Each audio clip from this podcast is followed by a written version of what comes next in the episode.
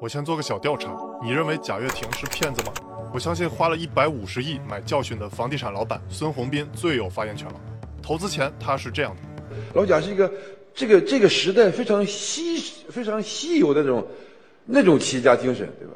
这是我投资冲动的一个最最主要的，就是说，尤其是我看了老贾的这个整个的账以后，我就更更佩服老贾了，更尊重老贾了。这这个这个这么多这么点钱干这么大这么大事儿，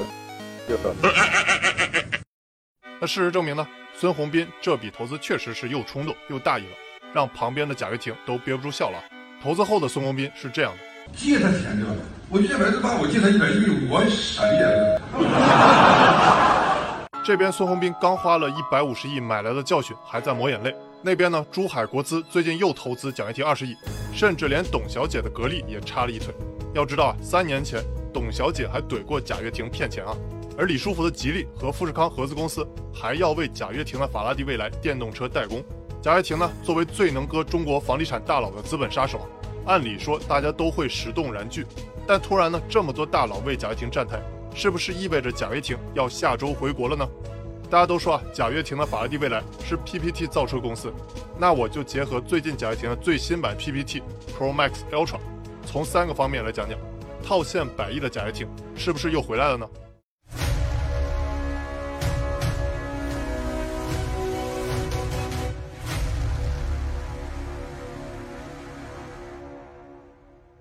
我是小甘尼，谈车说科技，用一手信息挣俩小硬币。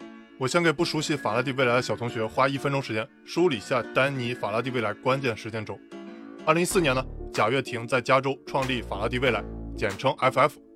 可以说呢，当时的 FF 是仅次于特斯拉关注度的电动车公司，豪气冲天啊。二零一五年呢，法拉第未来要花十亿美金在内华达州建造工厂，但是呢，在二零一六年十一月暂停了。二零一七年初呢。FF 九幺出现在拉斯维加斯的 CES 展上，九幺贾先生，感觉这名不太正经。正好呢，当时我也在现场，但是同时国内的乐视崩盘了，贾跃亭跑到美国就不回来了，出任 FF 的 CEO。在同年呢，FF 又烧光了九亿美元注册金，公司没钱了。之后呢，就是大家熟知的中国两大房地产商大佬，融创孙宏斌和恒大许家印接连跳入了贾跃亭的坑啊。我记得当时小鹏汽车老大何小鹏还在朋友圈吐过槽，但二零一九年九月呢，贾跃亭个人信用破产，FF 宣布前宝马 i 八项目负责人毕福康为新任的 CEO。注意是毕福康啊，不是那个不能提姓名的主持人。但随后呢，贾跃亭就申请了破产重组。二零二零年七月，贾跃亭宣布破产重组完成，贾跃亭呢不再持有任何 FF 股权，公司的决策权从贾跃亭转至合伙人委员会。那简单梳理完丹尼法拉第未来关键时间轴，重点讲三点：一、贾跃亭下周回国吗？二、不量产别吹牛逼。三、为啥吉利出手相助？那先说第一点，也是很多小同学最关心的问题：法拉第未来融到二十亿元，贾跃亭真的下周回国吗？我的答案简单粗暴，你想多了，区区二十亿元人民币，还不至于能让住美国豪宅的贾跃亭下周回国。之前呢，就有热心的洛杉矶群众曝光过。贾跃亭在美国住五栋可以远眺太平洋的价值两亿的豪宅。那看完贾跃亭的美国豪宅，那我作为买不起房子的观众，非常想在评论区艾特小艾大叔。不知道有生之年能否看到小艾大叔去贾跃亭的房子拍集视频？那这才叫梦幻联动啊！虽然我不认识小艾大叔，但知道去过贾跃亭美国豪宅的朋友，要不我撮合他们一下，你们感兴趣吗？好了，说回贾跃亭的法拉第未来，我说区区二十亿元人民币。不是我有一点点凡尔赛啊，主要是针对法拉第未来造车这件事。别说二十亿元人民币了，之前贾跃亭从融创孙宏斌那里融了二十亿美元，都没把量产车造出来，更别提二十亿元人民币了。能让贾跃亭回国吗？想太多了。而且二十亿元人民币对于造车来说真的不算很多。还记得我去年初分析未来汽车时的视频吗？当时未来手头上也就二十来亿的高流动性资产，只能撑三个月。那我最近呢分析未来和小鹏视频里提到了未来手握四百来亿，小鹏手握二百来亿的高流动性资产和一百二十八亿的银行授信，这才叫弹药相对充足。所以啊，区区二十亿就别想让贾跃亭下周回国了，只能说解法拉第未来的燃眉之急。重要的是有国家队站台，大佬背书的品牌公关作用啊！而且法拉第未来不仅是在中国有各种骚操作，在美国甚至韩国也有风骚走位。比如法拉第未来与美国收购公司 PSAC 合并，估值二十六亿美金，为之后在纳斯达克上市做准备。再比如呢，法拉第未来要在美国和韩国建工厂。另外呢，还说和中国谈，其实说的就是从珠海国资、格力与华发拿到融资啊。我估计肯定会有在珠海的拿地政策优惠，据说呢是在珠海的金湾区，类似未来和合肥国资的合作，还有吉利和富士康的合资公司帮法拉第未来的代工合作。说起工厂呢。正好又讲到我想说的第二点，不量产别吹牛逼。我仔细研读了法拉第未来的新版 PPT 啊，对 PPT 大师贾跃亭非常敬佩，深感自愧不如啊。能把一辆从2014年开始到现在还没有量产出来车吹成这样，真的是有过人之处的。比如法拉第未来拿自己的 FF91 和市面上包括特斯拉 Model S、未来 ES8、保时捷 Taycan 做了各种的横向对比啊，乍一眼看上去贾跃亭的 FF91 牛逼啊，无论在加速、续航、充电速度等等。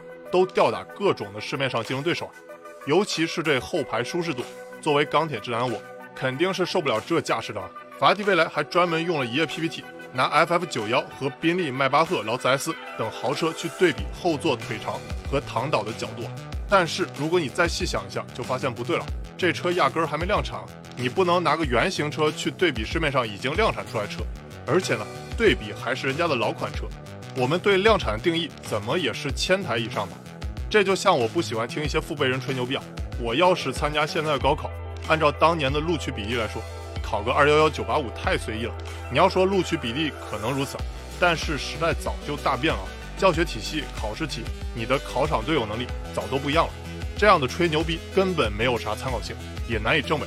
就像我当年考上哈工大，但我也不敢保证自己现在去参加高考能上个二幺幺。毕竟呢，当年的考试能力已经是人生巅峰了，所以我说贾跃亭的法拉第未来，你总拿个没有量产的 FF 九幺去和各种竞争对手去比较车参数，没啥参考意义。等真正量产出来再去比较才算牛逼。那法拉第未来车啥时候能量产出来呢？根据 PPT 大师说明是，二零二一年底开始尝试生产，二零二二年初开始卖。那如果呢，此次和珠海合作顺利，会在二零二二年下半年实现量产。到时候呢，我争取帮大家搞辆量产的 FF 九幺试试。注意啊，是量产的，你们感兴趣吗？法拉第未来说自己已经收到了一万四千家的订单了，我看很多媒体也替他吹这个数字，但要我说，这个数字猫腻很多，帮法拉第未来吹订单数的媒体都不太负责任啊。我专门在法拉第未来的官网上也下了一单，也不用付定金，所以啊，我也是贾跃亭造车一万四千多订单的一员了。至于我会不会买法拉第未来呢？下次一定。法拉第未来不只是有 FF 九幺，据 PPT 里说，还会有 FF 八幺、FF 七幺，甚至呢还有针对最后一公里配送的车型 SLMD。法拉第未来呢还说自己二零二五年预估可以卖二十六点六八万辆，是特斯拉二零二零年的差不多一半的数量。但是要我说，咱先别整这么多了啊，你先把 FF 九幺造好再说吧。在看的各位小同学，你们说对吗？其实啊，早在二零一六年八月，法拉第未来就有 beta 版的原型车了，顺利的话。也要五年多才能量产出来，这速度不是一般的慢，所以我才说不量产别吹牛逼。而且我在之前视频里就反复说过，未来的电动车之争绝不仅仅是一辆车那么简单。如果我们只看一辆车，有三大趋势：一电动化，二智能座舱，三自动驾驶。那这三大趋势是我在单电视频里重点聊的。但如果看整个车产业，胜败还要看充电的体系建设，V2X 交通协同，造车工厂的建设。甚至呢，还有车主的社区建设等等。借用未来联合创始人秦力红的话来说，产品加服务加社区这三个方面相辅相成，形成完整的闭环。那这些呢，才是未来车之争，绝不只是简单比比一辆车参数那么简单。虽然我作为钢铁直男也喜欢看参数，但我知道，只是跑个分是赢不了未来竞争的。跑分天王，跑个分看看，不服跑个分，服还是不服？接着聊第三点，为啥吉利出手相助？我注意到这次救贾跃亭的有吉利出手。你说贾跃亭糊弄造房孙宏斌和许家印也就罢了，怎么连造车大佬李书福也搞定了呢？吉利李书福作为造车大佬，他知道贾跃亭的黑历史，肯定比我知道多一点点。那为啥吉利还要出手相助贾跃亭的法拉第未来呢？这和吉利这两年的发展困境有关。咱们有一说一，吉利和我之前讲过长城汽车类似。都是那种年销量非常大的传统车企，比如啊，吉利2020年全年交付了一百三十二万辆，是特斯拉的二点三倍，是电动车三兄弟蔚来、理想、小鹏2020年销量加起来的十三倍啊！其中呢，帝豪自2016年以来年销量保持二十万的量级，是唯一进入轿车销量前十的自主品牌产品。但是吉利汽车市值水平为什么也和我上次讲的长城汽车类似，远不如特斯拉和电动车三兄弟表现的那么虎呢？我们再仔细看就发现问题了。吉利虽然卖得多，但同比交付量下降了百分之三，尤其是国内销量下降了百分之四。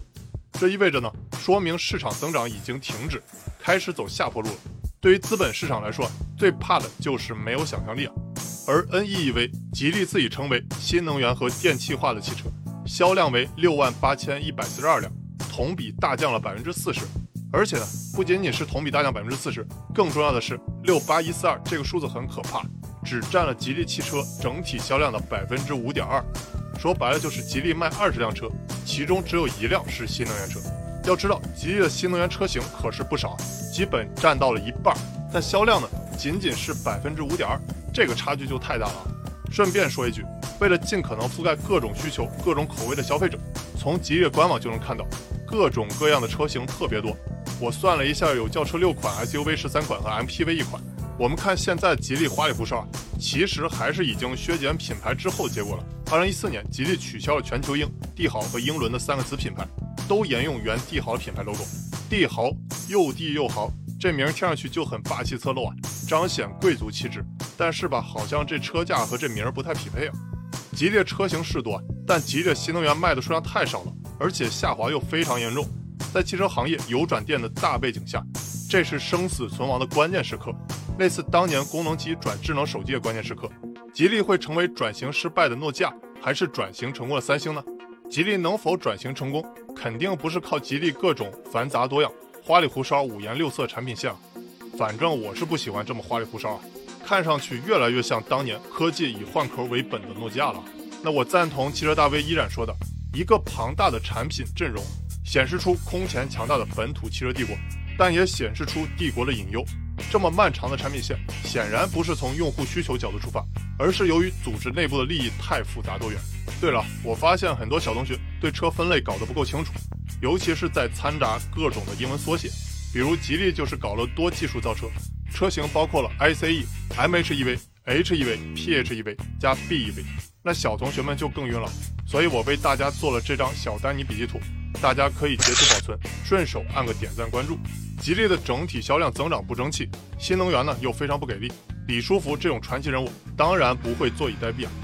一方面呢是要尝试和法拉第未来这种代工的合作，虽然贾跃亭有不少黑历史，但这次呢吉利也没投多少钱，只是和富士康联合为其代工服务，没准呢顺便还能学到些技术和 PPC 能力啊。另外一方面呢是吉利积极探索出海业务，比如虽然吉利整体车销量下滑了，但是2020年的十二月。吉利的出口量同比增长超过两倍啊，达到了一万一千九百零五辆。虽然基数不大，只占吉利整体销量百分之七点七，但也是个好势头了。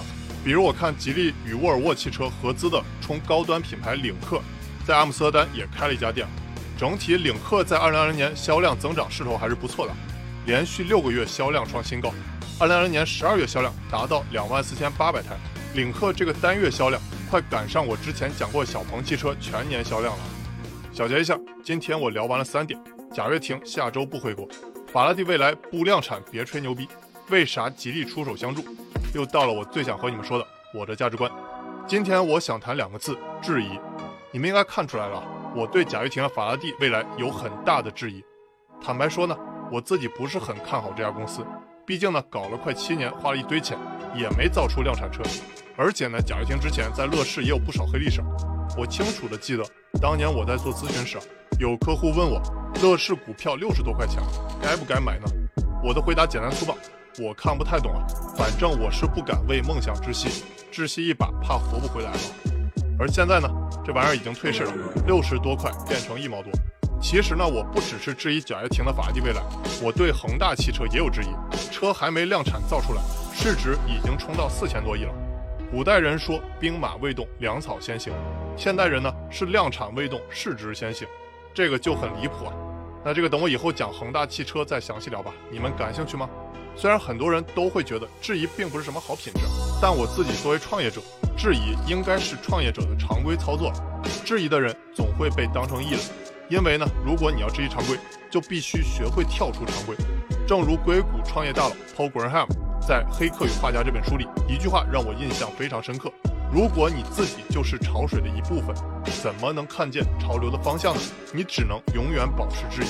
所以啊，质疑往往是孤独的，因为质疑需要清晰的思考。但如果你想要清晰的思考，就必须远离人群。但是呢，你走得越远，没有迎合社会习俗，而是一步步的与它背道而驰，所以啊，你的处境就会越困难，受到的阻力也会越大，孤独感就会油然而生。这也是为什么很多外界看似成功的创业者，总是语出惊人、作风古怪，甚至行为疯狂。但保持质疑的人呢，虽然有时看上去很疯狂，但我是非常尊重他们的。正如我很喜欢当年乔布斯配音的苹果广告。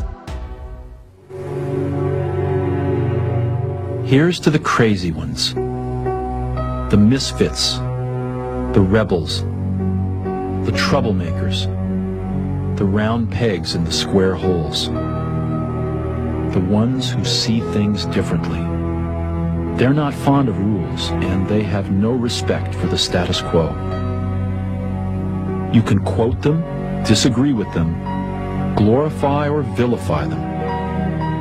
About the only thing you can't do is ignore them, because they change things. They push the human race forward. While some may see them as the crazy ones, we see genius. Because the people who are crazy enough to think they can change the world are the ones who do. 你还想听我讲哪家车或科技公司呢？欢迎弹幕或留言告诉我， 我会在之后视频里重点讲电动车三兄弟大战特斯拉，还会复盘阿里、腾讯、美团、宁德时代等等。不多说了，坑太多，我先去干了。请大家叫我小甘尼，别叫我小坑你啊。好了，我是小丹尼，谈车说科技，Tex，下回再见。